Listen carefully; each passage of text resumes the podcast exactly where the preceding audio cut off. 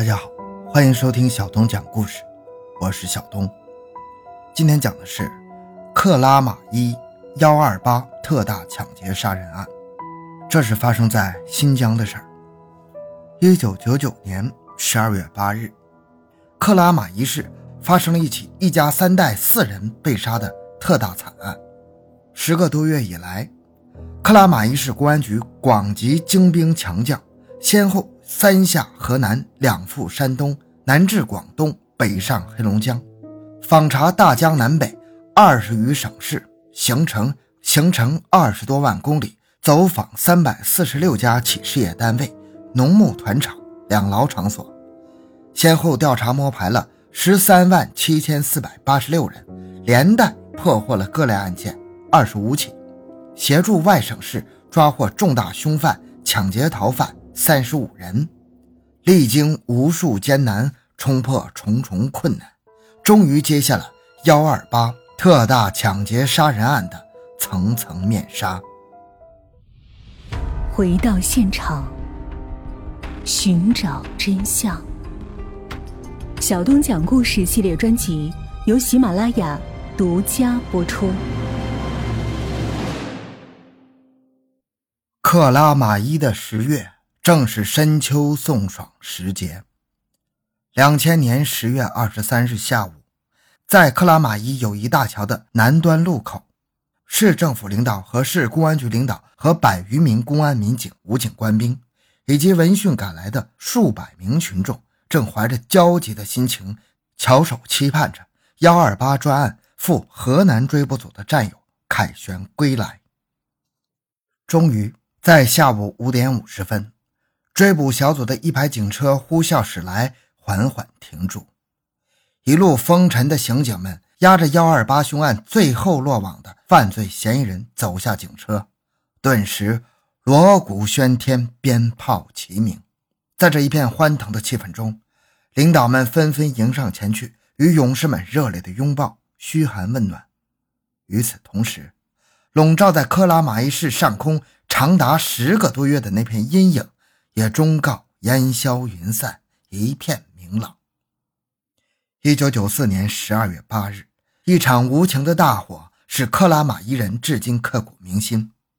谁曾想到，五年后的同一天里，克拉玛依市又发生了一幕骇人听闻的人间惨剧——一起令人发指的抢劫杀人案。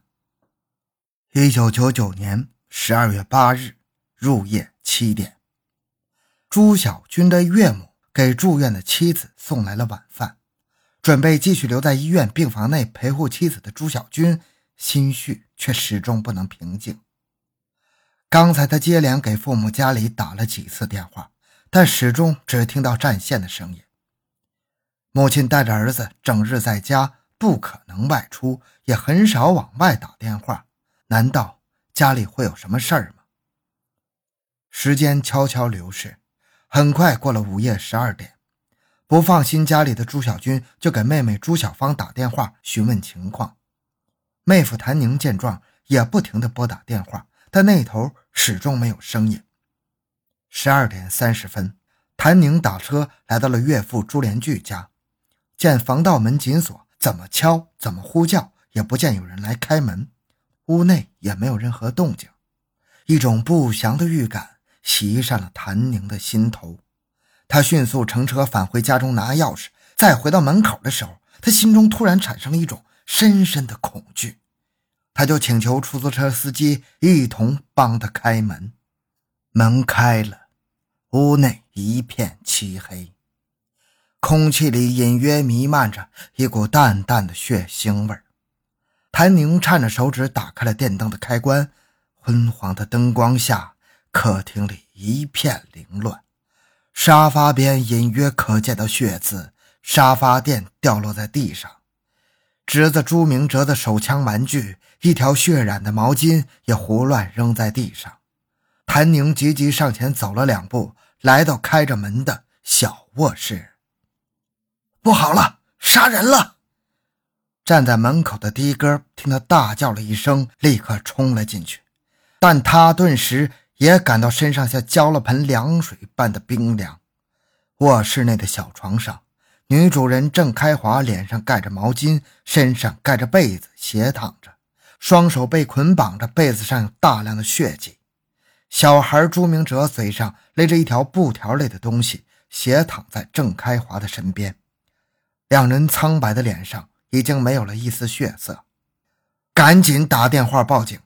的哥迅速帮助谭宁拨通了幺幺零幺二零。谭宁的脑海已经一片混乱，泪水不断的涌上眼窝。他哪里知道，其实此时他所目睹的只是悲剧的序幕。为保护现场，谭宁和的哥两人退出了房间。门口围观的邻居越来越多。三分钟后，十二点五十分。接到报警的天山路派出所民警首先来到现场，随后幺二零救护车也迅速赶到。民警、医生共同将两人抬上了救护车，风驰电掣般的向医院驶去。此时，接到指令的市区分局刑警大队的数十名技侦人员，在分局副局长马金林、大队长李健的带领下，也赶到了案发现场。刑警们举步来到大卧室门口。没想到映入他们眼帘的，赫然又是一具男尸。男主人朱连巨躺在血泊之中，额头伤痕累累，脸上布满了鲜血，双手被交叉捆绑着，其状惨不忍睹。旁边的床上斜躺着一座大摆钟。推开厕所的门，又有一具女孩尸体，头部丝丝血迹早已凝固。很显然。这是一起致使四人死亡的特大凶杀案，其手段之残忍令人发指。刑警迅速拨通幺幺零，古田北村十三庄发生一起四人死亡的凶杀案件，请速派刑警前来。克拉玛依的治安状况一向良好，很少发生凶杀案，更何况是这样一起特大的凶杀案，其手段之凶残，死亡人数之多。在克拉玛依均是绝无前例的。不多时，市公安刑警支队的全体刑警火速赶到，呼临大案。克拉玛依市公安局的干警们沉着冷静，侦查工作有条不紊地进行着。这时，朱小军已经闻讯赶来，面对着眼前的一切，他已经言语哽咽，悲痛不已，情绪很难控制。干警们耐心地劝慰他，使其尽快理清思路，配合公安机关提供线索。朱小军讲道：“父亲朱连巨，五十七岁，是邮件九分公司的总工程师。一九九八年退休后返聘，在引水工程西郊水库负责技术工作，并承包了三平水库的沙场工作。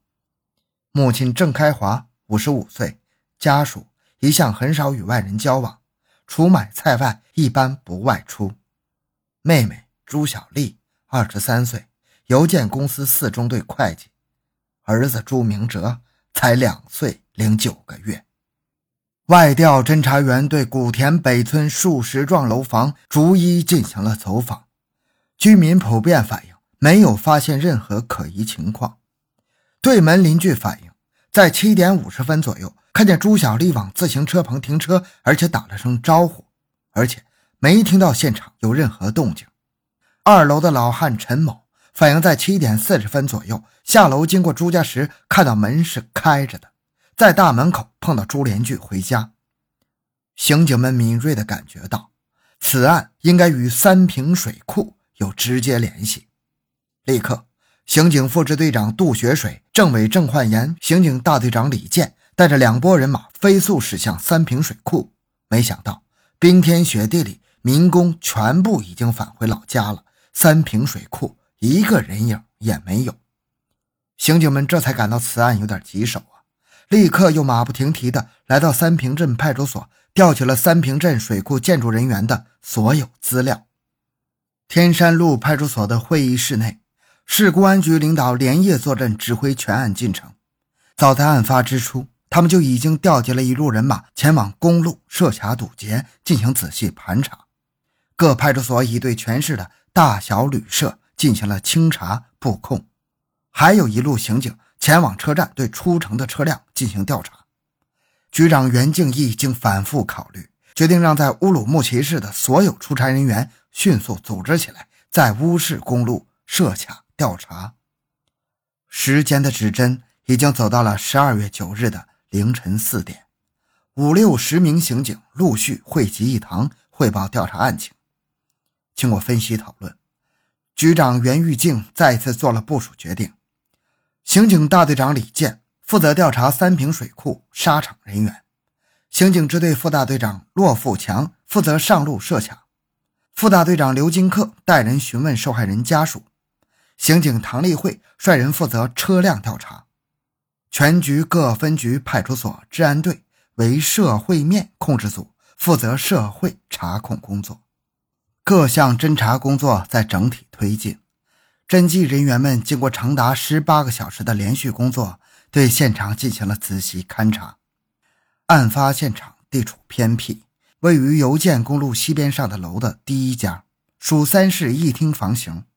整个现场翻动较大，客厅茶几上的电话被拽断，在地面上有大量血迹被擦洗的痕迹，但淡淡的血痕里。留下了几枚残缺不全的鞋印，在大卧室的一个铁柜子上留下了明显的撬压痕迹。房间的壁柜、床、皮箱全被翻动打开，但现场没有发现任何凶器。在刑警支队技术部解剖室内，四具尸体一一陈列。法医们经过初步检验认定，三个大人击伤均在头部。系钝器多次打击致颅骨骨折而亡，其中还有锐器袭击的伤痕。小孩朱明哲颈部有明显的扼痕。十二月九日，有关古田北村一家四口被杀死在家中，凶犯连一个两岁小孩都不放过的消息不胫而走，瞬时各级领导震惊了，油城克拉玛依震惊了。社会各界纷纷打电话询问案情，盼望公安机关尽快破案。市局党委对此案非常重视。十二月九日下午六点，市公安局召开专案分析会，并决定成立“幺二八”专案组，局长袁玉静担纲挂帅，各位副局长任专案组副组长。十二月九日下午七点，公安厅专家组一行抵达克拉玛依，在对现场勘查之后，专家们对“幺二八”专案。提出了许多指导性建议。经调查了解到，自朱连聚承包沙场后，曾有民工打电话或是找上门来要工钱。案发当日下午，朱连聚一直在单位开会，曾有两拨人来找他，其中有一男一女曾坐在会议室等候近一个小时。会后十七点三十分，单位派车将其送回家。据此综合分析，案发时间应该是在傍晚十七点到二十四点之内。刑警们又连夜展开调查，找到了当日下午与朱连聚接触的两拨人，也就是前来找朱连聚要账的沙场人员。调查后，全部都做了否定。家庭调查组也在紧锣密鼓地展开调查，结果表明，朱连聚及其家庭成员非常和睦。与外人没有明显的矛盾积怨，而且家庭成员中只有朱连聚因为承包沙场与外界接触较多，其他人员一向与外人很少交往。那么，此案到底是情杀、仇杀还是财杀呢？